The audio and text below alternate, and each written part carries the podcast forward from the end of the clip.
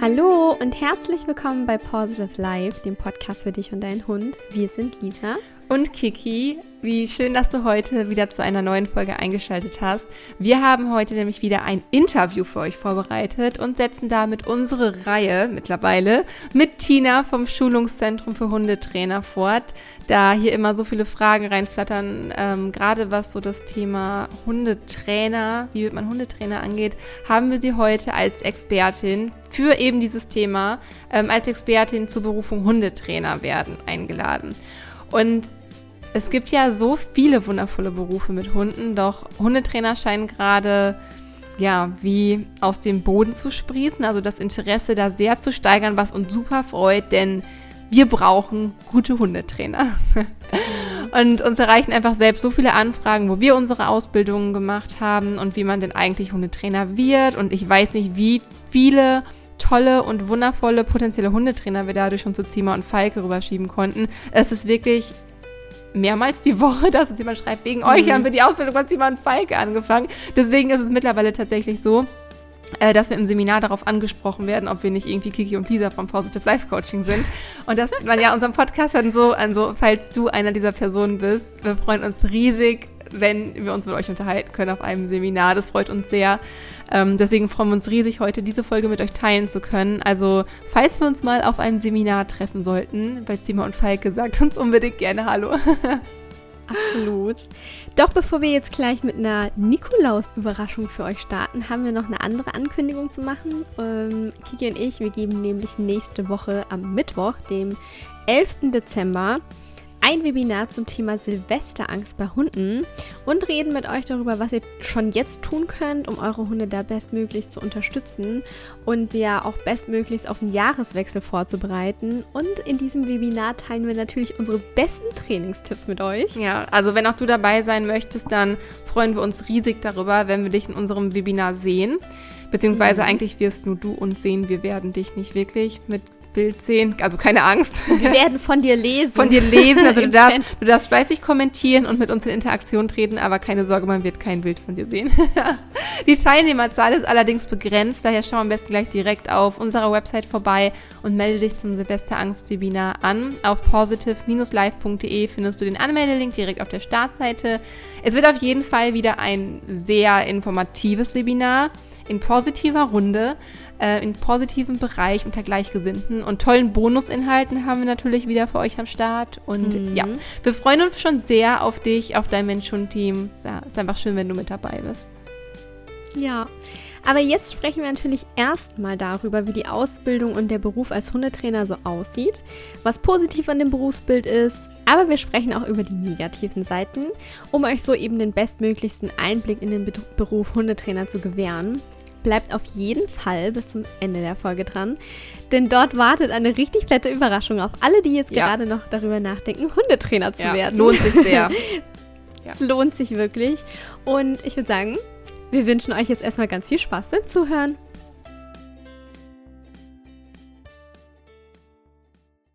Hallo liebe Tina, wie schön, dass du dir heute nochmal die Zeit genommen hast, um in unseren Podcast zu kommen.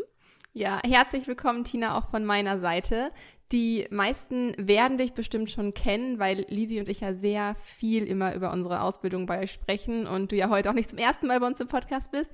Aber stell dich doch gerne auch noch einmal kurz vor und euer Schulungszentrum für Hundetrainer noch einmal kurz bei unseren Zuhörern vor. Hallo ihr zwei, schön, dass ich wieder mit dabei sein darf. Ich freue mich sehr, denn das macht immer wirklich viel Spaß mit euch.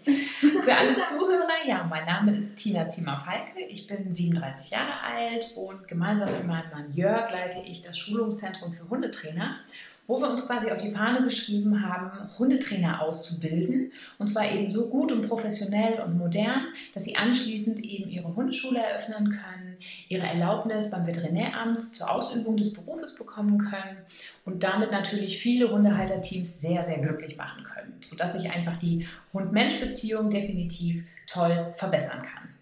Und ähm, das ist so unser Hauptaugenmerk. Es gibt noch viele weitere Sachen. Es dreht sich also alles bei uns rund um den Hund. Wir haben also eigentlich so unser Leben dahingehend ganz gut äh, unserem Betrieb gewidmet. Also wir sind sieben Tage die Woche eigentlich immer dafür unterwegs, wirklich auch deutschlandweit oder mittlerweile auch bis nach Südtirol runter. Privat haben wir ähm, fünf Kinder und auch viele Tiere zu Hause. Also es ist immer was los. Langeweile haben wir nicht. Und wir sind immer offen für neue Themen rund um den Hund und ähm, bilden uns auch ständig fort oder wir haben auch unsere Tierheilpraxis. Und also es wird nie langweilig und wir leben eigentlich wirklich einen, einen ganz tollen Traum. Oh, wie schön. ähm, Hundetrainer zu werden, solche Entscheidungen trifft man ja nicht von heute auf morgen. Zumindest war es bei mir nicht so. Bei mir war das ein ganz, ganz, ganz langer Wunsch. Aber natürlich sollte man sich so im Vorfeld einige Gedanken drüber machen. Tina, was ist denn für, für die Ausbildung äh, zwingend erforderlich? Welche Gedanken sollte man sich machen? Darf jeder einfach so Hunde ausbilden und Mensch-Hund-Teams coachen? Also es ist total spannend, was du da auch zur Einleitung erzählt hast, dass du ganz lange darüber nachgedacht hast. Das höre ich bei vielen Teilnehmern auch. Oder es gibt die Hauruck-Methode, so wie das unter anderem auch bei mir war und Gott sei Dank auch noch bei ein paar anderen Teilnehmern, dass ich nicht die Einzige war. Das war wirklich eine, eine, Entscheidung von, von einem Abend auf den nächsten Morgen, wo ich gesagt habe, oh cool, das werde ich und das mache ich. Äh, und deshalb finde ich das auch so spannend, dass einfach so viele verschiedene Charaktere sich entscheiden, Hundetrainer zu werden, aber jeder auf seinem eigenen Weg. Und das ist, glaube ich, ein ganz, ganz wichtiger Punkt, dass man eben seine persönliche Situation und auch seinen persönlichen Stil und seinen Charakter auf jeden Fall immer in den Vordergrund stellt. Denn das ist einmal die persönliche Voraussetzung, die man braucht. Denn es ist ja nicht nur einfach Hundestreicheln, sondern es hat ja eben neben Hundetraining und Coaching auch viel mit Empathie und Einfühlungsvermögen zu tun. Man muss viel mit den Menschen zusammenarbeiten. Und das muss man wollen. Es gibt also auch ganz klar Trainer, die sagen, ich würde am liebsten nur mit Hunden zusammenarbeiten, gar nicht mit den Menschen.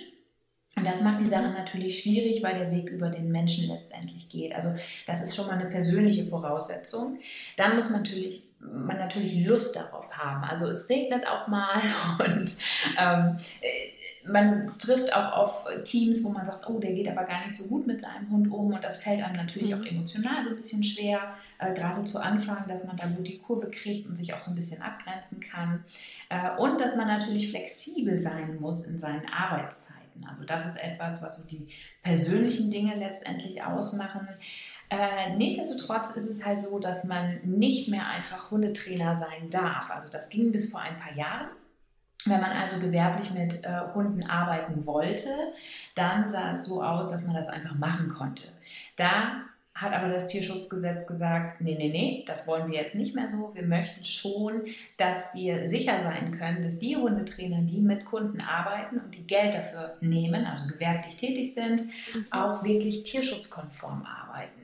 Äh, denn es darf sich natürlich nicht widersprechen. Und aufgrund dessen wurde ein Gesetz erlassen, dass die Veterinärämter des jeweiligen Ortes, an dem man tätig ist, da wirklich eben auch die Erlaubnis erlässt und sagt, jawohl, ich habe deine Unterlagen geprüft, ich weiß, wer du bist, ich weiß, wie du arbeitest und das ist tierschutzkonform und deshalb bekommst du eine Erlaubnis. Und das ist natürlich was, was man sich erarbeiten muss. Also das fällt nicht einfach vom Himmel, auch wenn wir immer noch das Problem haben, dass der Beruf heutzutage noch nicht so anerkannt ist wie nach dem Berufsausbildungsgesetz sondern ähm, da es immer noch viele ähm, Möglichkeiten gibt, sich Wissen anzueignen. Es gibt also da nicht den 100% roten Faden.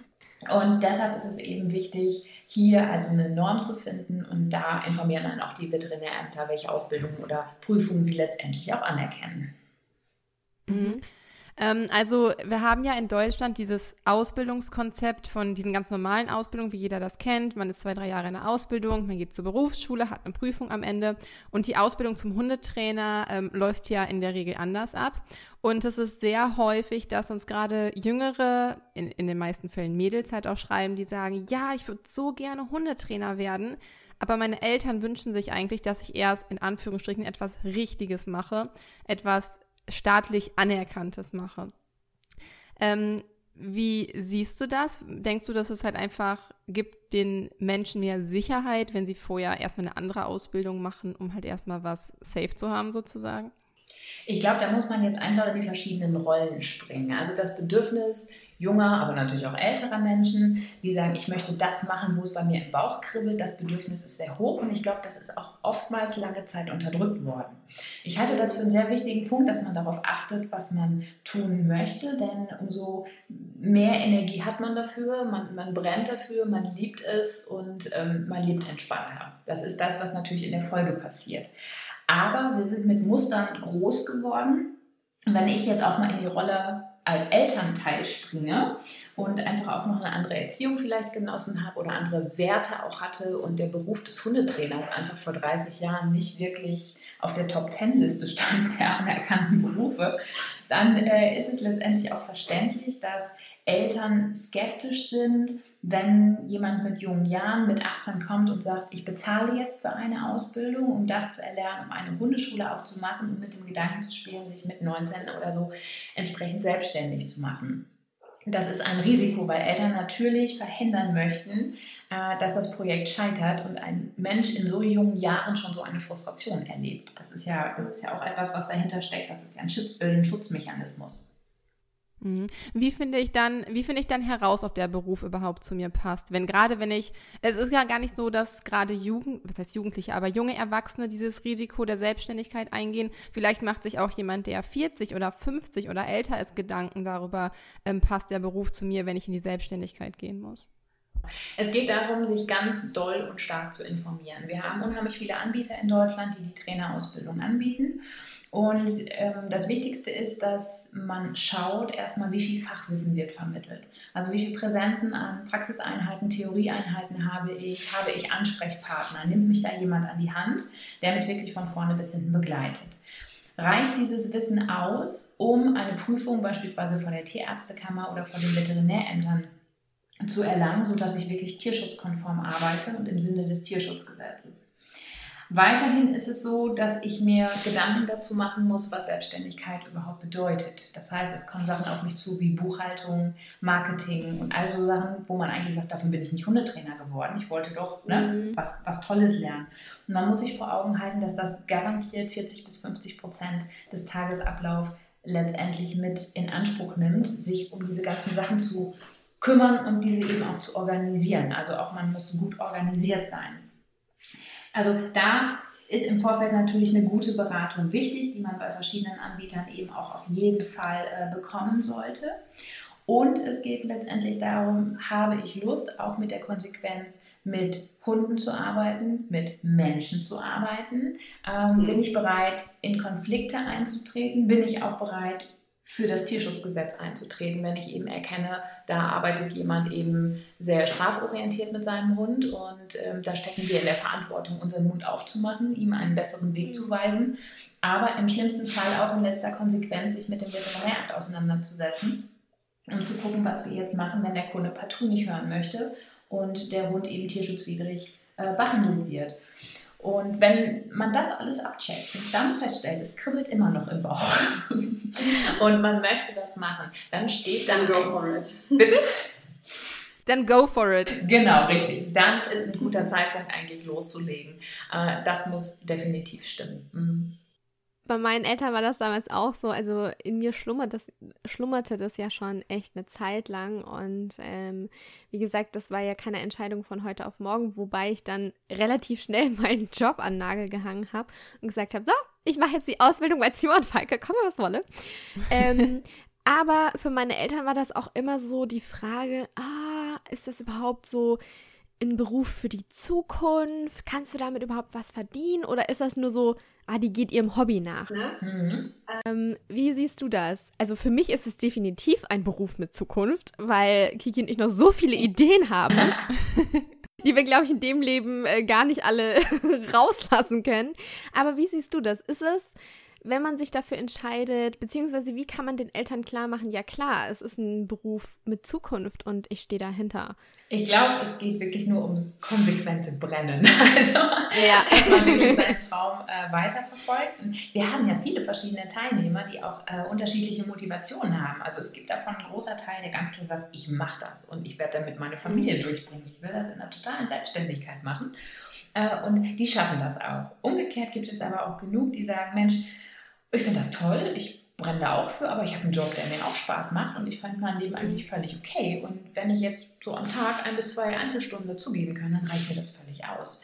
Und ich glaube, das hat mit dieser Eigenmotivation zu tun. Und gerade bei jungen Leuten, ich finde das großartig, es war erst, ich glaube, vor zwei Wochen, da saß auch so eine Teilnehmerin äh, vor mir, gerade 18, die äh, das auch zu Hause durchgeboxt hat und hatte das irgendwie zum Geburtstag bekommen. Und die oh, Eltern sind noch in diesem Bereich, wo sie sagen, ja, ja, ne? also lass uns mal die Hörner mhm. abstößen und vielleicht macht sie danach ja noch was Anständiges. Aber der ist völlig klar, dass die das durchziehen wird. Und äh, mit dieser Motivation, mit der die Teilnehmerin da sitzt und das lernt und aufsaugt und umsetzt, ähm, bin ich mir auch ziemlich sicher, dass sie es machen wird. Und dieser Bedarf wird in Zukunft, glaube ich, tatsächlich noch da sein. Also wir haben so viele Möglichkeiten, kreativ in dem Bereich Hunde äh, Training zu sein oder überhaupt alles rund um den Hund. Äh, es gibt so viele affine Leute, die Hundehalter werden immer skeptischer, die werden immer vorsichtiger, die wollen immer mehr wissen und das ist super, weil dadurch können wir uns alle weiterentwickeln und äh, gemeinsam neuere Konzepte auch überarbeiten und machen. Und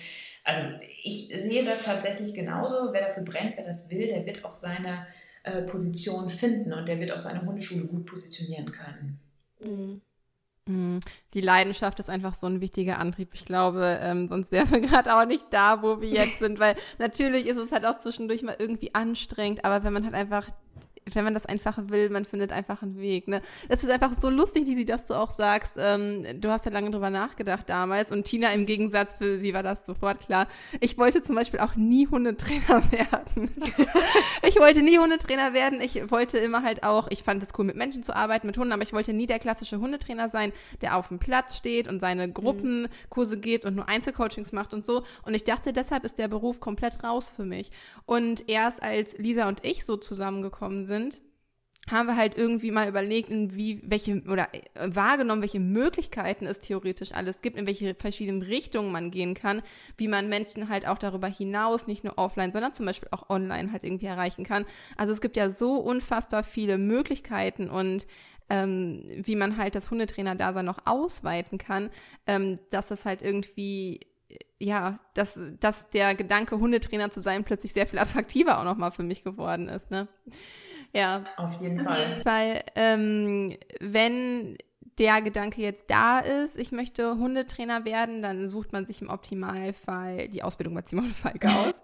und ähm, dann interessiert die Leute natürlich auch, wie, wie lange dauert die Ausbildung und was kostet mich die Ausbildung überhaupt.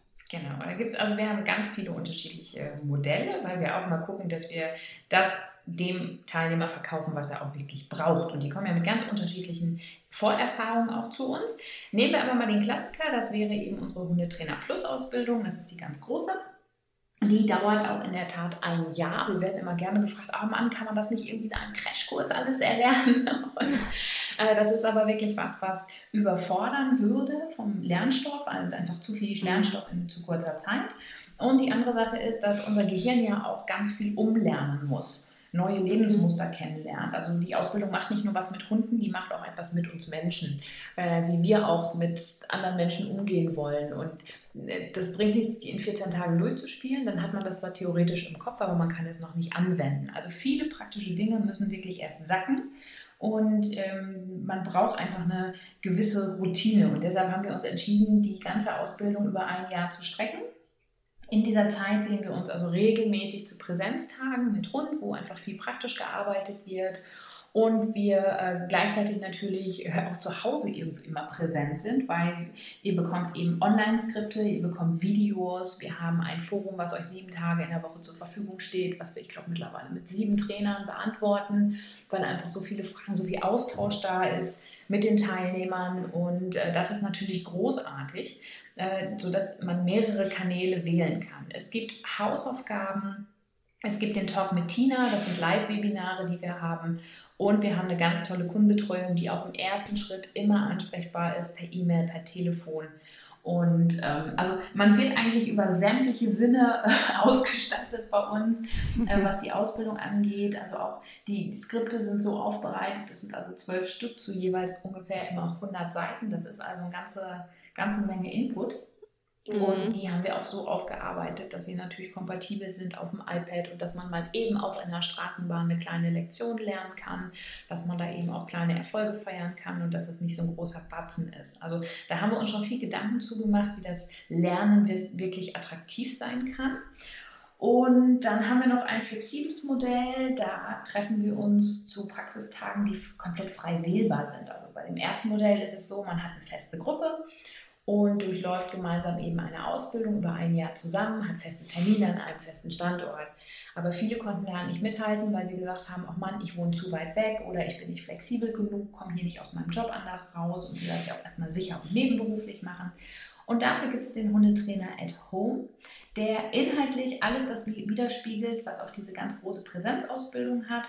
Aber die Praxistage sind einfach komprimierter. Es wird also, äh, es sind weniger Teilnehmer vorhanden wir arbeiten mit maximal sieben Teams an äh, diesen Praxistagen äh, den ganzen Tag und die kommen wirklich dann auch explizit nur für diese Praxiseinheiten und die können Sie deutschlandweit buchen, also auch zu Terminen, an denen Sie können. Äh, und das ist natürlich eine schöne Sache. Und dann haben wir noch ein drittes großes Modell, das ist die Theorieausbildung. Die kommt aber wirklich nur für Teilnehmer in Frage, die schon lange, lange Praxiserfahrung haben und kennen, aber die Theorie eben unterstützen wollen. Also es funktioniert nicht zu sagen, ach, ich äh, buche erstmal eine Theorieausbildung und mache dann die Prüfung, wenn keine Praxiserfahrung äh, vorhanden ist. Das wird mhm. nicht funktionieren. Also die muss vorhanden sein. Und da gibt es natürlich noch jede Menge Aufbauausbildung, also Telling-Touch-Ausbildung haben wir noch mit ähm, dabei, genauso wie Verhaltensberatergeschichten. Also man, es ist nach oben hin offen. Also ich bin auch nach Jahren immer noch überrascht, wie viel Luft und Potenzial äh, sich letztendlich immer wieder ergibt. Also man kann sich da austoben. Auf, Auf jeden, jeden Fall. Fall. Was wir auch gerade noch angefangen haben, ähm, ist die Ausbildung zum Coach für mentale Aromatherapie. Ja. Neben dem Verhaltensberater. So interessant. Der, ähm, der Stresscoach, den man darauf aufbaut ja nochmal machen kann, der interessiert mich auch noch. Ja, absolut. Alles klar, sagen wir Bescheid.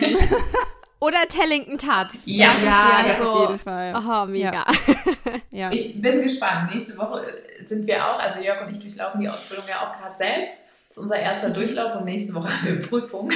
Oh, sind schon alle total aufgeregt. Aber die zweite Staffel ist schon angelaufen und ich bin wirklich guter Dinge. Also es ist eine ganz tolle Ausbildung, die einfach auch wieder neue Ansätze mit sich bringt. Das ist so grandios. Mhm. Also es hört irgendwie nicht auf. Es ist, man wird süchtig. Ja, ja, ist echt so, ist echt so. Ja, ähm, super interessant. Viel Erfolg für die Prüfung. ja, die Daumen. ähm, ich habe mir, bevor ich mich für die Hundetrainerausbildung angemeldet habe, oder auch als ich zum ersten Praxistag hingefahren bin, das weiß ich noch, als wäre es gestern gewesen. Das war damals noch in Bonn. Yeah. Und wir sind da hingefahren und dann dachte ich so, oh Mist, hätte ich irgendwas lernen sollen? Und ich weiß doch gar nichts. Und wie stehe ich dann vor den anderen da, wenn ich da nichts sagen kann? Also, man macht sich ja schon solche Gedanken. Muss ich denn eigentlich irgendwelche Voraussetzungen für die Ausbildung mitbringen? Nein, musst du tatsächlich nicht. Und du musst auch keinen erzogenen Hund mitbringen. das sind immer zwei gute Voraussetzungen. Also, ja. wir haben uns ein bisschen auf die Fahne geschrieben, die Ausbildung wirklich für jedermann offen zu halten. Äh, das bedeutet, dass wir in den Skripten, in den Videos, in allen Lehrmaterialien wirklich darauf achten, dass auch komplexe Themen wirklich leicht beschrieben sind, sodass man sie wirklich gut verstehen kann, egal welches Vorwissen man hat. Das heißt jetzt nicht, dass derjenige, der ein hohes Vorwissen hat, uns einschläft. Keine Sorge, wir haben also genug Kapazitäten dabei. Aber ähm, wir haben uns auch viele Feedbacks geholt und die Skripte werden auch immer wieder aktualisiert und weiterverarbeitet. Also die Skripte, die es vor fünf Jahren gab, die sind auch schon wieder längst überholt und modernisiert und es ist also eine ganz tolle Eigendynamik dahinter. Äh, und die Inhalte sind so aufgebaut, dass sich kein Dozent dahinstellt und sagt, so, jetzt erzählt mal, was ihr alles so mhm. könnt. Äh, überhaupt nicht. Also die Teilnehmer werden wirklich nett begrüßt, an die Hand genommen.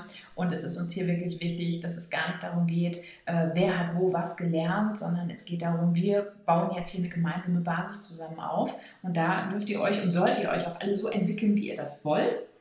Also es sollen auch alle Teilnehmer die eigene Persönlichkeit bitte ausleben in dem Augenblick, also tierschutzkonform natürlich, aber ich denke, das ist selbstverständlich. Und ähm, deshalb muss man sich überhaupt gar keinen Kopf machen. Äh, und jeder weiß eigentlich nach dem ersten Seminar und nach dem ersten Skript eigentlich schon mehr als der normale Hundehalter. Das heißt, es ist auch sofort irgendwo ein Lernerfolg messbar und erkennbar für denjenigen. Und das bringt natürlich viel Motivation mit. Und beim Hund ist es so, wenn der mitkommt, viele haben eben auch Sorge, oh Gott, hoffentlich benimmt sich mein Hund und der kann vielleicht noch keinen Sitz mhm. oder er, die Ablenkung ist zu groß oder er fiebst oder wie auch immer. Gar kein Problem. Denn genau diese Hunde sind unsere Kunden von morgen. Denn es kommt ja kein Hundehalter zu uns, der einen perfekt erzogenen Hund hat. Schade, den kriegen wir ja nicht, es ist ja so, dass wir mit den kleinen oder größeren Katastrophen konfrontiert werden. Und wenn wir die schon im Laufe der Ausbildung wirklich auch leben können und umsetzen und mit diesen Hunden trainieren können, dann ist dem Teilnehmer natürlich einmal selbst auch geholfen, aber die anderen Teilnehmer können natürlich auch lernen, wie geht man genau mit so einem Fall um. Und deshalb ist tatsächlich einfach auch jeder Hund willkommen an dieser Stelle. Wir achten natürlich immer darauf, dass sie nicht zu viel Stress haben. Ne? Also wenn jemand das nicht gewöhnt ist, irgendwie sieben, acht Stunden mit dabei zu sein in den Seminaren und einfach, ich übertreibe jetzt mal, der wird jetzt einfach stundenlang nur bellen, dann hat er natürlich extrem viel Stress. Und da gucken wir dann natürlich, wie können wir diesen Hund entstressen, aber das wird dann eben auch Inhalt der Seminare. Und von daher muss sich eigentlich keiner Sorgen machen. Ähm, in der ersten Mail schreiben wir das auch immer rein. Also die Teilnehmer bekommen 14 Tage vorher eine Mail, dass sie sich gut vorbereiten können und wissen, was, was so in groben Zügen sie erwartet. Und da schreiben wir eben auch rein, dass wenn Sie möchten, Sie auch erstmal am ersten, zweiten Tag den Hund zu Hause lassen können, wenn Sie sich damit wohler fühlen. Denn auch hier müssen wir darauf achten, dass die Teilnehmer entspannt lernen können. Also ihr dürft das alles so ein bisschen selbst äh, gestalten, aber immer mit dem Ziel, dass es entspannt ist. Mhm. mhm. Das kann ich auch aus eigener Erfahrung sagen, dass der Respekt, dass der Umgang sehr respektvoll ist untereinander, also unter den Teilnehmern, als halt auch zu den Dozenten und dass sich wirklich keiner halt irgendwie in, in keinem Seminar, was ich bisher besucht habe bei euch, sich dafür schämen müsste, wenn er mal halt irgendwie eine, was er für sich vielleicht denke, dumme Frage gestellt hat oder so. Mhm. Ich weiß noch damals in der Uni, wie ich einfach so Angst hatte, eine Frage zu stellen, weil ich furchtbar Angst hatte, dass mich, dass jemand denken könnte, dass ich dumm bin oder so weil du das ja gerade meintest, Lisi, müsste ich eigentlich vor mhm. dem Lernen überhaupt schon mal was mitbringen, muss ich eigentlich schon was wissen. Und es wird einfach auf jede Frage wurde bisher immer ausführlich eingegangen und so lange besprochen, bis es derjenige verstanden hat. Es hat noch nie jemand über den anderen gelacht, dass er halt irgendwie eine Frage gestellt hat. Es wurde noch nie was Abfälliges, also zumindest in meinem Beisein noch nie was Abfälliges über einen anderen Hund gesagt. Da ist ja auch ausreichend Platz in den Seminarräumen, dass die Hunde halt auch die nötige Distanz zueinander halt haben können. Und ähm, also da können wir euch auf jeden Fall die Angst irgendwie nehmen. Habt gar keine Angst, Fragen zu stellen. Jörg und Tina und auch alle Dozenten sind da einfach so, deswegen auch nochmal ein Kompliment an euch, sind da wirklich sehr mitfühlend und nehmen sich immer die Zeit. Also Dankeschön. da bitte gar keine Gedanken machen. Und da fühlt man sich auch einfach wirklich gut aufgehoben und auch da ähm, man lernt ja auch stressblockiert bei Menschen mit Sicherheit auch lernen. und äh, könnte ich mir vorstellen.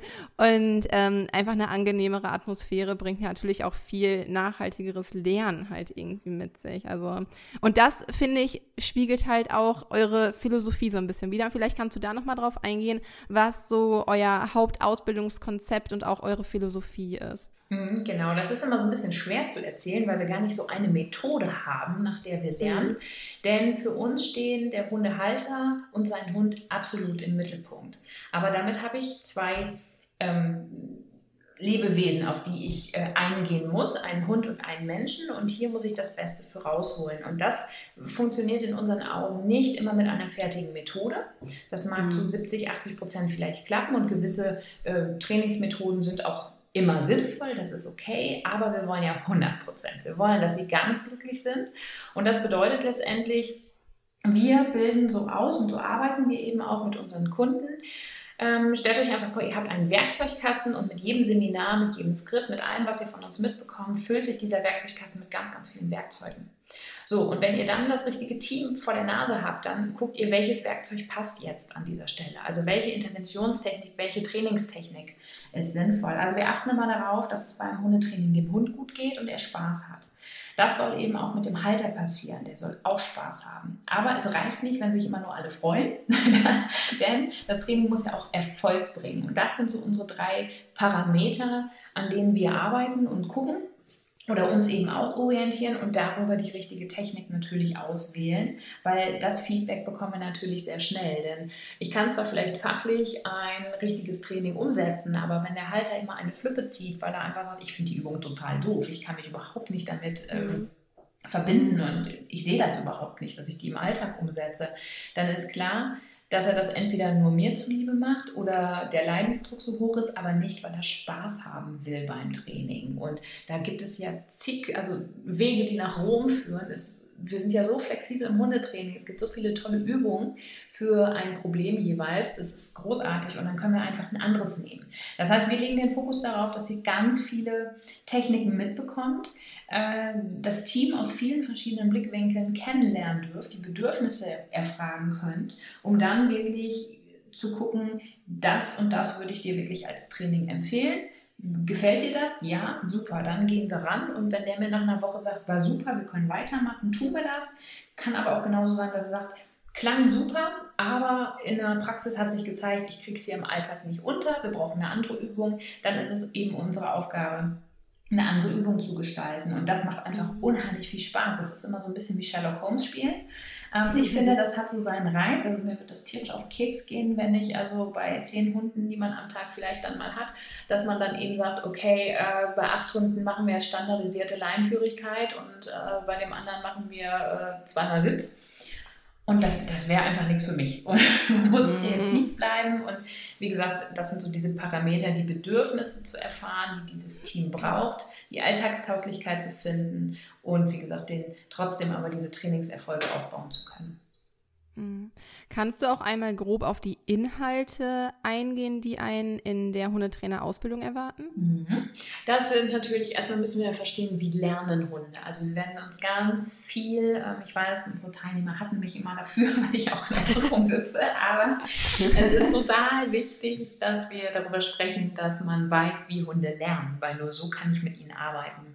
Und Lernen ist natürlich ein riesenkomplexes Thema, was durch alle Seminare äh, letztendlich begleitet, aber wir haben immer einen praktischen Bezug dazu. Also es geht darum, dass natürlich nicht nur einfach Lernen im, im standardisierten System mit Leckerchen funktioniert, sondern es gibt dann ja auch noch Klickertraining, es gibt Schnüffeltraining, es gibt Schleppleintraining, es gibt äh, zu jeder Übung, Tricktraining, äh, gibt es nochmal fünf weitere Unterübungen und ähm, es gibt Ethologie, Aggressionsverhalten, Kommunikationsverhalten.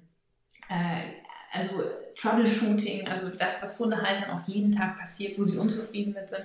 Es gibt eigentlich nichts, was wir nicht ansprechen in diesem Bereich, äh, so dass man wirklich hinterher gut gewappnet ist, eine Hundeschule zu eröffnen, indem man Gruppenkurse, aber auch wirklich Einzeltraining anbieten kann und schon auch mit ähm, tiefer gehenden Themen. Ne? Also auch so trennungsbedingte Störungen sind mit dabei, ähm, die man eben auch oftmals mehr zu Hause im Hausbesuch lösen kann als irgendwo in der Gruppenstunde. Und wir haben viele Teilnehmer, die beispielsweise sagen, oh, den Verhaltensberater mache ich auch noch on top. Und oft stellt sich nach dem Hundetrainer-Ausbildungsgang raus, dass sie sagen, boah, das ist so viel, damit kann ich wirklich erstmal loslegen. Ich äh, schiebe den Verhaltensberater nochmal sechs Monate, weil ich mich echt gut fühle mit dem und jetzt loslegen kann und äh, verdiene erstmal noch mal ein bisschen Geld und refinanziere mir die eigentlich direkt dann schon mal den Verhaltensberater. Und das ist eigentlich eine ganz schöne Sache. Vor allen Dingen freut es mich, es ist ein gutes Feedback für uns, dass die Teilnehmer mit dem Lerninhalten so zufrieden sind, dass sie eben sagen, wir können hier wirklich arbeiten. Also es ist nicht so, dass wir dem Hund jetzt nur Sitz beibringen können, sondern wir können wirklich komplexe Themen, äh, Jagdverhalten und solche Geschichten eben auch einfach schon angehen. Und zwar so mhm. auf einen Weg, der tierschutzkonform und freundlich ist. Mhm. Auch um das ganzheitlich zu unterstützen, habt ihr ja auch um das eigentliche Training herum noch viele Inhalte äh, im Hundetrainer dabei, ne, was rechtliches angeht, ja. das Tierschutzgesetz, gesundheitliches erinnere ich mich gerade. Genau. Ist halt auch sehr viel dabei, oh, was die ja auch Würmer. wichtig ist. Die, die Würmer. Würmer. die sind hängen geblieben, Lisi. Rundwürmer und Plattwürmer. Genau, genau. Ich erinnere mich noch, als ich auch für meine Prüfung gelernt habe. Ja, auf jeden Fall, ähm, um das einfach einmal so ganzheitlich zu machen, auch das gehört ja dazu, wenn man ein guter Hundetrainer äh, sein möchte. Oh, die Zahnkunde bei, bei den Hunden ist mir auch noch richtig. Auch, genau, also äh, alles umfassend, was halt einfach dazu gehört, wenn man Hundetrainer werden möchte. Ähm, was ist euch wichtig, den Hundetrainern generell mit auf den Weg zu geben? Entspanne. ist sehr gut. Zu dem Zeitpunkt, wo sie sich für eine Ausbildung entschieden haben, ist der Drops ja insofern schon mal gelutscht, dass das Bauchkribbeln definitiv da ist. Und was mir wichtig ist, dass dieses Bauchkribbeln bleibt, dass sie also nicht, während sie mhm. also auf die Prüfung zu galoppieren, dass sie sich da eben verkrampfen, sondern sie haben ja eine Grundmotivation gehabt, Hundetrainer zu werden. Sie sehen sich eigentlich locker flockig mit einem Kundenpaar auf der Wiese und können Tipps geben und können mit dem arbeiten. Äh, und in der heutigen Zeit geht dieser Leistungsdruck einfach sehr, sehr stark nach oben. Und das tut weder dem Trainer noch dem Halter noch dem Hund gut.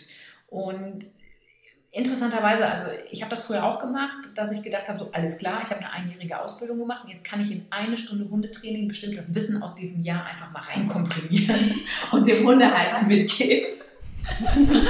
Mensch, und ich habe mich gewundert, oh Gott, ja. Warum der das nicht so umgesetzt hat, weil ich den natürlich am Anfang viel zu stark überfordert habe. Also meine Messlatte war viel zu hoch und ich habe mich eher auf diesen Leistungsdruck eingelassen, anstatt wirklich zu gucken, was braucht der? Und der braucht gerade eigentlich, dass ich ihm übers Köpfchen streiche und sage, pass mal auf, ich bin an deiner Seite und ich verstehe dein Problem und ich kann dir helfen, dass wir in den nächsten Wochen das so verändern werden, dass es dir und deinem Hund zugute kommt. Und, aber das spricht natürlich erstmal gegen so einen Leistungsgedanken an dieser Stelle, den, ja. man, äh, den man oft mitbringt. Und diese Balance zu finden oder eben auch diese zu halten, das ist das, was ich den Hundetrainern eigentlich wünsche. Also genau zu arbeiten, fachlich korrekt zu arbeiten, tierschutzkonform zu arbeiten, völlig klar, aber niemals den Spaß daran zu verlieren, äh, dass es sich nicht verkrampft, dass man sich nicht über seine Kunden ärgert, wenn die die Hausaufgaben nicht machen, sondern dass man hier eben auch Verständnis für zeigt, dass einfach ein Alltag ein sehr schnell einholen kann und einfach auch nicht jeder Kunde es so umsetzen kann, wie wir es gerne hätten, weil es dreht sich bei Kunden auch nicht immer alles so in dem Maße um Hunde, wie es das letztendlich bei uns tut. Und dafür eigentlich eine Entspannung zu halten, weil sonst steigt der eigene Cortisolwert schneller an, als wir wollen. Mhm. Und ach, dann wird unser Traumberuf einfach manchmal auch leider zum Albtraum. Und das soll nicht sein. Mhm. Mir ging es so, nach der Ausbildung hatte ich so viel Wissen im Kopf, äh, dass ich das natürlich nach draußen bringen wollte. Aber ich wusste jetzt gar nicht, wie ich wirklich anfangen soll. Also ich finde schon, dass man nach dieser Ausbildung, man hat so viel Wissen, man kann gleich als Trainer loslegen. Aber hast du da einen Tipp, wie man denn auch dann ins Handeln kommt? genau, also äh, tatsächlich geht es jetzt um, um äh, Start-up-Geschichten, wie man eben anfängt. Also ich glaube, das Wichtigste ist, dass man sich präsentiert. Also die Leute müssen wissen, dass es mhm. dich gibt. Ne? Irgendjemand musst du dein Wissen ja erzählen. Und äh, eine Homepage solltest du definitiv mhm. aufbauen. Auch wenn es nur ein Nebengewerbe ist, weil danach gucken die Leute. Also solche Sachen wie Telefonbuch sind einfach fürchterlich out, da guckt keiner mehr rein. Äh, das funktioniert nicht, sondern es geht darum, sich vorzustellen bei Tierärzten, bei Tierheilpraktikern, bei, auch bei anderen Kollegen. Also gar nicht so großen Konkurrenzgedanken zu haben, sondern wirklich einfach mal anstellen und sich vorstellen, ähm, dass man da eben auch äh, weiß, wie man kooperieren könnte. Man sollte sich vorher ein gutes Konzept erstellen, was man eigentlich für Kurse anbieten will. Diese müssen natürlich auf die Homepage, man kann Schnupperkurse machen, man kann kostenlose Infoveranstaltungen, Tag der offenen Tür machen. Also es geht darum, dass man selbst aktiv ist und äh, letztendlich loslegt. Und das Witzige ist, es ist eigentlich von diesen Punkten, die ich jetzt zum Beispiel ganz kurz eben nannte, es ist gar nicht wichtig, mit welchem Punkt ich anfange. Hauptsache, ich ja. fange an. Also ich stelle immer wieder fest, Energie folgt der Aufmerksamkeit und loslegen und machen. Und natürlich gehört es dazu, dass man auf die Nase fällt. Auch ich falle immer noch mal wieder auf die Nase. Das Wichtige ist, man hat die Motivation, wieder aufzustehen. Mhm. Und ähm, damit wirklich einfach loszulegen und dann läuft es. Also es, es wird funktionieren. Ja, vielleicht nicht gleich in der Selbstständigkeit von jetzt auf gleich, denn wie gesagt, jedes Jahr hat zwei Winter und zwei Sommer und da trainieren die Hundehalter nicht ganz so mhm. gerne. Einmal weil Weihnachten ist und einmal weil Sommerferien sind. Aber ähm, auch dafür kann ich entsprechende Vorsorge betreiben. Und wer da auch noch Fragen hat, gar kein Thema, jetzt kommt Achtung, ein bisschen Eigenwerbung, aber im Frühjahr nächsten Jahres kommt ein Start-up-Buch raus und da steht auch nochmal alles Schritt für Schritt drin, was man eben tun kann, wenn man sich als Hundetrainer selbstständig macht. Ah, sehr, sehr cool. Gut. Hm, du hattest es gerade und auch schon zu Anfang der Folge genannt, dass gerade die Hemmschwelle in diesen Beruf als Hundetrainer einzusteigen sehr groß ist, weil es sich dabei in der Regel um eine Selbstständigkeit dreht. Ähm, denkst du, man sollte sich zwingend selbstständig machen, wenn man als Hundetrainer arbeitet, oder gibt es auch noch andere Möglichkeiten, wie man in den Beruf einsteigen kann, ohne direkt in das Risiko der Selbstständigkeit zu gehen? Das wäre letztendlich, wenn du dich einstellen lässt in einer anderen Hundeschule. Das ist vor fünf, sechs Jahren noch sehr selten gewesen. Mittlerweile wird es auch mehr. Das heißt, dass mehr Selbstständige jetzt da hinkommen und sagen, wow, die Leute laufen mir die Bude ein, ich weiß hier gar nicht mehr wohin, ich brauche wirklich Nachwuchstrainer. Äh, mhm. Das wird auch, glaube ich, in den nächsten Jahren noch mehr anwachsen. Ne? Aber klar, erst brauchen wir die Selbstständigen dafür, dass die in Vorleistung gehen und die Hundeschulen aufbauen. Aber jetzt geht es eben darum, dass man eben in äh, Hundeschulen eben auch mitarbeiten kann. Das geht zum Beispiel auch in Vereinen. Ähm, ich glaube, man muss einfach immer nur gucken, wo man anfängt und ob man eine ähnliche Philosophie vertritt. Ne? Sonst gibt das nämlich auf Dauer Theater, wenn der eine ja, Trainer ja. irgendwie ganz anders arbeitet als der Mitarbeiter und dann gibt es eigentlich immer Konflikte. Aber das ist einfach eine schöne Möglichkeit, durch ein Angestelltenverhältnis dort hineinzukommen oder eben auch nach Praktikern einfach mal zu fragen. Vielleicht auch, dass man sagt, oh, ich nehme jetzt mal wirklich sechs Monate Zeit. Man kann sich den Luxus vielleicht gönnen, dass man eben sagt, okay, ich mache jetzt nur ein Praktikum erstmal und gucke und schnupper und erkenne dann für mich auch doch vielleicht die Selbstständigkeit ganz klein im Nebengewerbe, ohne großes Risiko, ohne große Investitionen. Ähm, also das ist ja, das ist wirklich ein ganz großer Vorteil. Wir können wirklich sehr flexibel sein und mit ganz wenig finanziellem Aufwand aber schon loslegen können. Mhm. Wie, du hast gerade, achso, nee, sag du, Luisi. ja, was mich so noch ganz Fragen. kurz interessieren würde, ja, weil äh, da werde ich immer, immer, immer danach gefragt. Ähm, man macht ja die Zimmer und Falke Prüfung, also nach der Hundetrainer-Ausbildung macht man die Prüfung direkt bei euch. Und ähm, du hattest es vorhin schon angesprochen, es kann ja nicht einfach jeder Hundetrainer werden. Wir brauchen die Erlaubnis ähm, des Tierschutzgesetzes, des Paragraph 11. Wie ist es da? Werden eure Prüfungen denn anerkannt oder benötigen wir nochmal eine extra Prüfung? Und dann gibt es ja auch noch die Zertifizierung vor der Tierärztekammer. Ähm, was brauche ich? was, was, muss ich tun? Was muss ich tun? genau. genau. Also, ähm, es ist so, dass die Gesetzeslage eben vorschreibt, wir brauchen eine Erlaubnis durch unser Veterinäramt. Unser Veterinäramt ist erstmal das Veterinäramt, in dem wir uns, in dem Ort, in dem wir uns selbstständig machen. Also da, wo unsere Hundeschule eröffnet wird. Ja. Mit dem müssen wir uns in Verbindung setzen. Wir haben fast 500 Veterinärämter in Deutschland, also eine ganze Menge. Und es gibt, wie gesagt, dieses Gesetz, aber keine einheitliche Durchführungsbestimmung. Das heißt, das Veterinäramt darf alleine entscheiden, welche Prüfung oder Ausbildung letztendlich anerkannt wird. Jetzt leben wir in einer Zeit, wo wir natürlich einen heftigen Dschungel an Hundetrainerausbildungen haben. Und ich auch absolut nachvollziehen kann, dass sich die Veterinärämter nicht die Zeit nehmen können, jegliche Ausbildung einzeln zu prüfen. Äh, und deshalb haben sie verschiedene Möglichkeiten zu reagieren. Wir haben die Tierärztekammerprüfung, die haben wir übrigens auch schon vor dieser Gesetzesänderung äh, gehabt, also die gibt es schon mhm. ganz lange.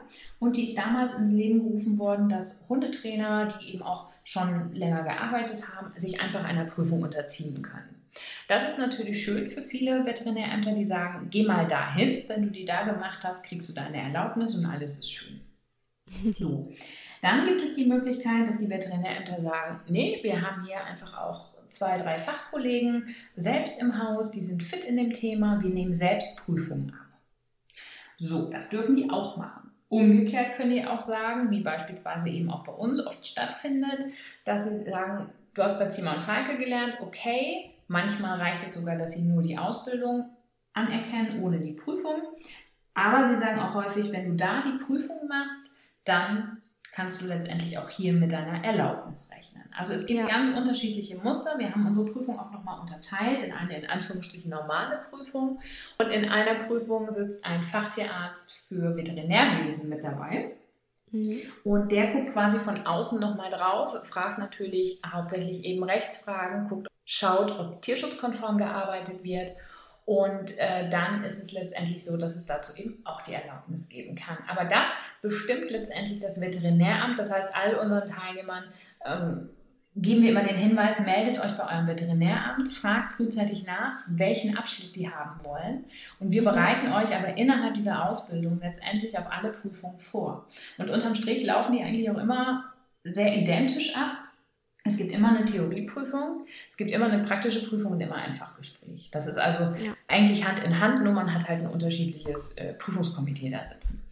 Äh, von ja. daher äh, ist das, also egal wie, man muss darauf vorbereitet werden, aber es ist jetzt nicht so, zumindest ist es bei uns nicht so, dass einem jetzt wirklich irgendwie viel etwas fehlen würde äh, und man deshalb irgendwie die Prüfung nicht bestehen könnte. Ja, das ist echt so. Ich hatte so Angst vor dieser Prüfung. Aber die ist letztendlich dann so gut gelaufen und ähm, ich hatte ja auch äh, einen tollen Kundenfall mit dabei. Das war tatsächlich, ähm, also jemand aus, aus meinem Ausbildungsgang. Ähm, und das war total witzig. Sie hatte nämlich einen kleinen Dackel, den Emil. Und Finn und Emil, die haben sich total gemocht. Das war immer total süß. oh, schön, ja. Wie schön, dass du so eine tolle Erinnerung daran hattest, Lisi, an deine Prüfung. Ja, ich bin aber danach auch in Tränen ausgebrochen, weil ich froh war, dass es vorbei war. Du musstest bis das abends warten, oder? War das nicht so, dass du abends erst ganz spät oder genau. am Ende irgendwie dran warst? Ich glaube, um 17 oder 18 Uhr äh, durfte ich dann die praktische Prüfung machen und äh, ja, danach sind wir dann auch noch heimgefahren von Königswinter. Ich habe die Prüfung damals in Königswinter ja gemacht. Ja. Dann sind wir auch noch heimgefahren und als ich zu Hause war, boah, ich war total glücklich, aber auch fertig. Ja, genau, das war irgendwie schön, wenn man weiß, man hat es endlich so geschafft. Ich kann mich an meine ja. Prüfung auch noch erinnern. Ich hatte einfach ein unfassbar langes Fachgespräch, weil die eine ganz umfangreiche Videosequenzanalyse noch mit reingenommen haben. Das heißt, ich musste mir halt Videos angucken angucken. Ich glaube, acht ja. Stück oder so, richtig viele. Und musste bis ins kleinste Detail alles beschreiben und interpretieren. Und was ich auch eigentlich sehr sinnvoll finde, aber es hat einfach über zwei Stunden gedauert oder so. Und ich war ja. so erschöpft danach. Aber da sieht man mal, wie es halt auch einfach ähm, vom Veterinäramt zu Veterinäramt, wie du es ja auch gerade schon meintest, einfach unterschiedlich läuft und dass es da immer noch nicht so die einheitliche Lösung für alles bisher gibt. Ne? Richtig, richtig. Also so diese Grundzüge sind, glaube ich, relativ identisch, aber die mhm. Art der Umsetzung ist einfach immer noch unterschiedlich. Also ich kann an der Stelle natürlich auch immer nur für uns sprechen. Wir achten aber darauf, dass es für die Prüflinge an dem Tag wirklich eine entspannte Atmosphäre ist. Also ja. alle Prüfer sind auch pro Prüfling eingestellt und äh, es geht nicht um irgendwelche Machtspielchen, sondern, ähm, und da bin ich auch sehr froh drum, dass wir da wirklich auch mit einem Prüferteam stehen was einfach auch äh, dieselbe Intention hat. Also im Best, also klar fragen wir und natürlich lassen wir auch Leute durchfallen, die das nicht geschafft haben. Das ist, das muss natürlich eine ganz saubere Kiste sein. Aber wir fiebern eben natürlich auch erstmal immer mit, dass die Leute das natürlich auf jeden Fall ach, hoffentlich schaffen. Mhm. Denn äh, wir wissen natürlich auch, die haben über ein Jahr, haben die sich darauf vorbereitet und gemacht und getan. Heute ist dieser Tag X. Ähm, und das sind, äh, es sind immer spannende Tage. Aber wie gesagt, wir hoffen, dass wir unsere Prüflinge mal ganz gut in dem Augenblick unterstützen können, dass sie sich einfach liebevoll aufgenommen fühlen. Das, das tut ihr wirklich. Also wirklich, ich hätte mir keine bessere Prüfungssituation vorstellen können, Tina. Ja, das war wirklich Danke. mega gut. Schön. Du hast gerade gesagt, dass, ähm, oder vorhin im Gespräch irgendwann mal gesagt, dass einige wirklich versuchen, ähm, den Beruf als Hundetrainer wirklich Vollzeit in der Selbstständigkeit durchzuführen und auch versuchen, ihre ganze Familie durchzubringen. Kannst du einmal so einen groben Anhaltspunkt geben, wie viel man ungefähr als Hundetrainer verdienen kann? Mhm, ich glaube, das ist ganz, ganz unterschiedlich. Äh, mhm. Denn ich weiß einfach noch, dass in allen Teilen von Deutschland auch nicht immer derselbe Stundensatz genommen werden kann. Mhm. Die Stundensätze im Einzeltraining, das, was ich so mitbekomme, liegen eigentlich zwischen 50 und 100 Euro. Mhm. Was also auch von, von Anfängern schon genommen wird. Und das muss auch für eine Kalkulation definitiv der Fall sein, wenn man wirklich davon leben muss, weil es geht ja dann auch Versicherung, Krankenkasse, alles Mögliche entsprechend ab. Mhm. Äh, also ich denke, ganz grob geschätzt, wenn man eben überlegt, sich selbstständig zu machen und da wirklich äh, die ersten ein, zwei Jahre kalkuliert, muss man trotzdem gucken, dass man irgendwie auf 5.000 bis 6.000 Euro Umsatz pro Monat kommt. Mhm. Ähm, und das natürlich dann nach oben hin offen. Das muss natürlich in Zukunft äh, mehr werden, wenn ich jetzt im Hinterkopf habe, da ist irgendwie noch ein Partner und zwei Kinder und ein Hund, äh, die alle natürlich auch Brötchen haben möchten. dann ist das, glaube ich, schon ein realistischer Ansatz. Ja, ja. Sehr gut. Ja, wo auch Licht ist, ist meistens auch Schatten und deshalb würden wir auch gern so ein bisschen über diese negativen, in Anführungszeichen, Seiten sprechen. Erziehen tut ja nicht der Hundetrainer, also die Hunde erziehen. Erziehen tun ja immer die Besitzer. Wo denkst du, kommen Hundetrainer an ihre Grenzen? Hm, also es gibt eigentlich, glaube ich, zwei Faktoren. Einmal, wenn sie selbst an der Grenze sind, weil sie fachlich nicht weiter wissen. Mhm. Ähm, das ist aber nicht schlimm, das kann man lösen, indem man sich einfach fortbildet und an den Punkten sich austauscht mit Kollegen. Und also da gibt es eine Lösung für. Das ist jetzt nicht so eine Schattenseite, wo ich jetzt sagen würde, huch, da muss ich jetzt aufhören und mein Gewerbe abmelden. Denn äh, gerade übrigens auch in den ersten zwei, drei Jahren ist natürlich auch völlig klar, dass ich nicht so professionell arbeiten kann wie jemand, der schon mindestens zehn Jahre im Geschäft ist und schon alles Mögliche erlebt hat, äh, an dem man eben auch, auch an Erfahrung lernen konnte. Äh, wie gesagt, ich glaube, wichtig ist, das dann wahrzunehmen äh, und da das Beste rauszumachen, um sich wieder selbst optimieren zu können. Die andere Geschichte ist, glaube ich, die Konfrontation mit Kunden, die mit denen man eben nicht klar kommt, weil sie entweder charakterlich ganz anders eingestellt sind, weil sie nicht tierschutzkonform arbeiten. Und da ist man immer in so einer Zwickmühle. Da fühlt man sich als Hundetrainer so zwischen den Stühlen. Wenn man mhm. dann versucht, die Probleme der anderen zu lösen, die sie aber vielleicht gar nicht lösen wollen oder über diesen Weg lösen können. Das sind immer Konflikte, wo Hundetrainer sehr ungern nachts schlafen und sich Gedanken machen. Und auch an das Thema muss man ran. Also da würde ich auch, das sage ich auch unseren Teilnehmern immer, dass man sich genau in solchen Fällen wirklich nochmal an uns wendet, dass man eben guckt, wo liegt hier eigentlich das Problem. Weil gerade was tierschutzwidriges Verhalten angeht, müssen wir aufpassen. Wir sind in diesem Fall involviert. Das heißt, wir wüssten zum Beispiel, dass der schlecht mit seinem Hund umgeht. Was weiß ich, ich übertreibe jetzt mal, aber gehe mal wirklich ins Extrem und sage, der schlägt jetzt seinen Hund regelmäßig und das wissen wir.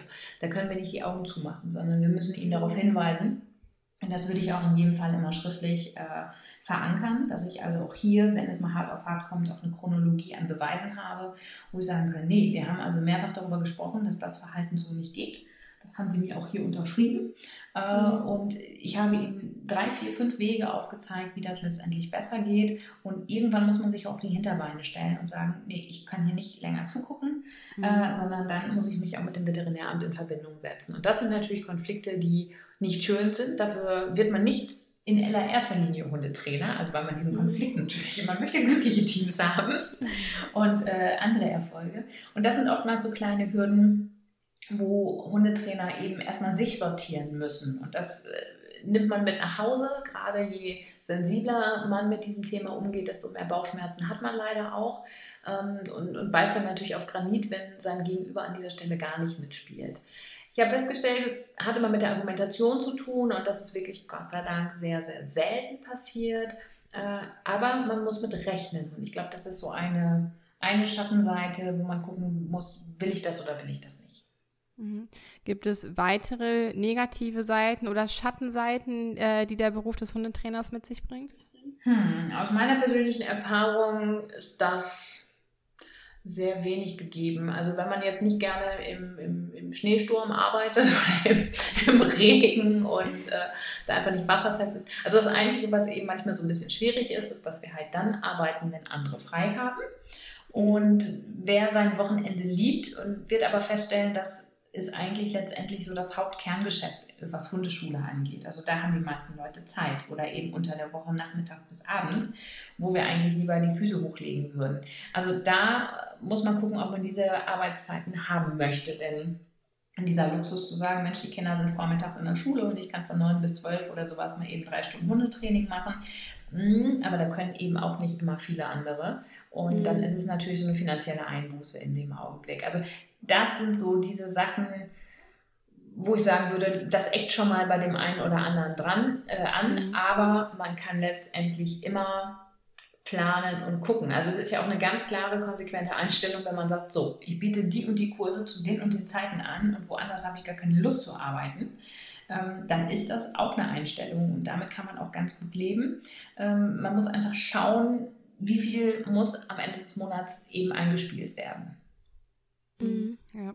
Nach all den Jahren, Tina, wie glücklich bist du mit deinem Beruf als Hundetrainer? Hundetrainer. Sehr glücklich. also ähm, tatsächlich, ich hatte vor vier Jahren noch mal einen Rappel gekriegt und habe gesagt, ich werde noch mal eben nebenbei Medizin studieren. Hab auch äh, so, yeah, kurz mal. Kann man mal machen. Kann man mal machen. Habe ich auch ein paar Semester gemacht, war lustig und habe dann erfolgreich abgebrochen. So würde ich es formulieren.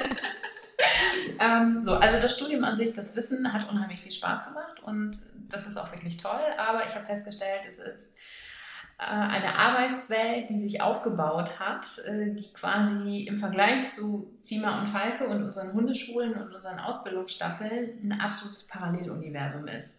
Aber erschreckenderweise eine harte Realität für viele Ärzte, für viel Pflegepersonal und so mhm. weiter, die wirklich tagtäglich ihr Bestes geben, ähm, über ihre Grenzen hinweggehen, was auch, wenn wir es jetzt aus dem Hundetraining mal vergleichen, der modernen Lerntheorie überhaupt nicht entspricht. Ihr könnt euch vorstellen, wie ich da auf Widerstände getreten bin. Mm, ja, mit modernem Lernansatz und mich auch ordentlich gezopft habe mit vielen Chefärzten und Oberärzten. ähm, ja. Und dann ähm, war einfach klar, ich will in diesem Job nicht arbeiten. Und nachdem diese Entscheidung gefallen ist, habe ich dann auch erfolgreich abgebrochen und gesagt habe, dafür muss ich das hier, muss ich das hier nicht mhm. zu Ende bringen. Und das war wieder so ein Moment, wo ich gedacht habe, alter Falter, was können wir glücklich sein? Also als Hundetrainer arbeiten zu dürfen. Also ja. jede Stunde mit dem Kunden, wo ich ihm was vermitteln darf, wo der Hund freudig mitarbeitet, wo ich ein Team habe, was mitarbeiten will. Also ich muss dir gestehen, ich würde es immer, immer wieder so machen. Für mich war es aber gut, diesen Gang in die Medizin nochmal zu machen, weil eigentlich ne, wollte ich ja mal was Anständiges lernen mhm. im Abitur und äh, wollte Medizin studieren. Das hat aber eben nicht geklappt. Ich habe halt nur ein Zweier-Abitur gemacht. Ich hätte also warten müssen. Ich bin Skorpion, ich warte nicht. also habe ich mich dann anders orientiert und habe ähm, bin ein Jahr dann äh, nach Schleswig-Holstein gezogen und ich habe ein Jahr ein FLJ gemacht und habe Seehunde aufgezogen und trainiert. Und damit bin ich eigentlich das erste Mal schon in Berührung gekommen. Und dann bin ich wieder zurück ins Ruhrgebiet nach diesem Jahr und dann musste ich halt immer noch warten. Und dann habe ich zwischendurch zwar noch eine Ausbildung zur Arzthelferin gemacht, aber auch die Hundetrainerausbildung. Mm, und dann war eigentlich klar, wofür mein Herz schlägt. Und also ich komme immer mal wieder an Randbereiche, wo ich auch andere Ausbildungen ausprobiere, aber ich komme immer wieder ins Kerngeschäft zurück und das wirklich jedes Mal wieder mit der Erfahrung, geiler Job. Ich will nichts Mega. anderes mehr. Ich will nichts Anständiges mehr machen. So, so schön. Hammer. Eine letzte Frage noch. Was macht mehr Spaß, die Arbeit mit dem Hund oder die Arbeit mit dem Halter? Sowohl als auch. Also beides, beides. hat definitiv seinen Reiz. Ab, absolut. Mhm. Denn also jeder Halter ist unterschiedlich und ihr habt Stunden, ihr kringelt euch weg vor Lachen, weil ihr so viel Spaß mit dem habt. Und es gibt aber auch so viele traurige Momente, die ihr auch mit begleiten dürft und ihr könnt sie wieder aufbauen und wir können Probleme lösen und das ist großartig und genauso toll ist es mit dem Hund. Also wenn ihr so witzige Hunde vor euch habt und wenn ihr einfach Sachen machen, womit man nicht rechnet und also es ist, es ist geil. Diese Mischung macht's und ähm, also ich muss sagen, ich finde beides toll und kann mich also stundenlang alleine auch mit Hundehaltern unterhalten über ihren Hund. Mhm. Ja, kann aber auch umgekehrt genauso auch mit dem Hund alleine arbeiten, ähm, wenn gerade mal irgendwie ein Leerlauf ist oder der Halter gerade nochmal irgendwie was aus dem Auto holen will und man beschäftigt sich mit dem Hund und äh, die Konstellation gemeinsam ist natürlich sowieso unschlagbar. Also mhm. nö, von meiner Seite her alles prima. Wunderschön. Ich glaube, man kann einfach wirklich sagen, der Beruf des Hundetrainers ist einfach ein Beruf, für den man einfach viel, viel gibt aber auch einfach unheimlich viel zurückbekommt. Und das ist ja einfach das, was unseren Beruf auch einfach so wunderschön macht. Absolut. Und das ist, glaube ich, was, was wir in vielen Berufen nicht haben. Da geben ja. die Leute ja. verdammt viel, aber kriegen viel zu wenig zurück und das kippt mhm. unser System letztendlich. Und mhm. das finde ich auch in der Selbstständigkeit so schön, so hart sie auch ist. Du hast es am Anfang auch erwähnt, es ist immer mal anstrengend und es sind mhm. immer Phasen, wo man sich fragt, warum eigentlich? ja. das, ja. Ähm, aber trotzdem liegt die Entscheidung bei uns, etwas zu ändern oder es so laufen zu lassen. Und das finde ich ist eine unheimliche Freiheit, die eigentlich äh, unbezahlbar ist. Ja, auf jeden Fall. Wie kann man sich bei euch zur Hundetrainerausbildung anmelden? Eigentlich tatsächlich relativ einfach. Ähm, schaut einfach bei uns auf der Seite vorbei www.zima-falke.de.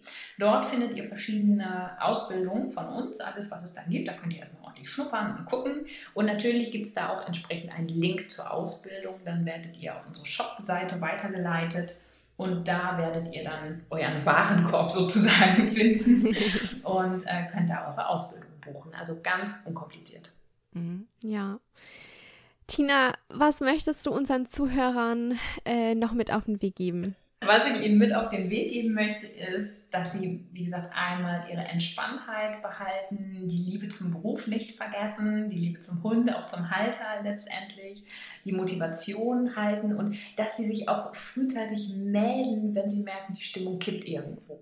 Das ist, glaube ich, mhm. wichtig. Weiterhin tierschutzkonform zu arbeiten, auch wenn es Rückschläge gibt, nach vorne zu gucken.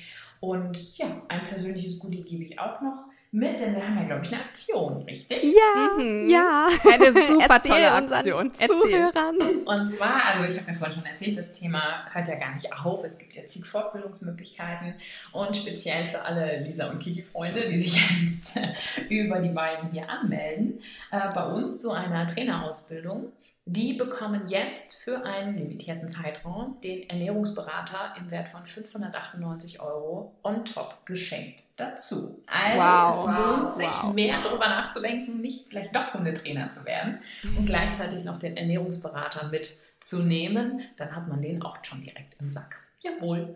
Wow, Absolut das ist ein, vielen ja, ein super, super, super geiles Angebot. Ähm, wir haben ein super interessantes Thema, was die Ernährung angeht. Also Leute, wir brauchen mehr gute Hundetrainer. Meldet euch an.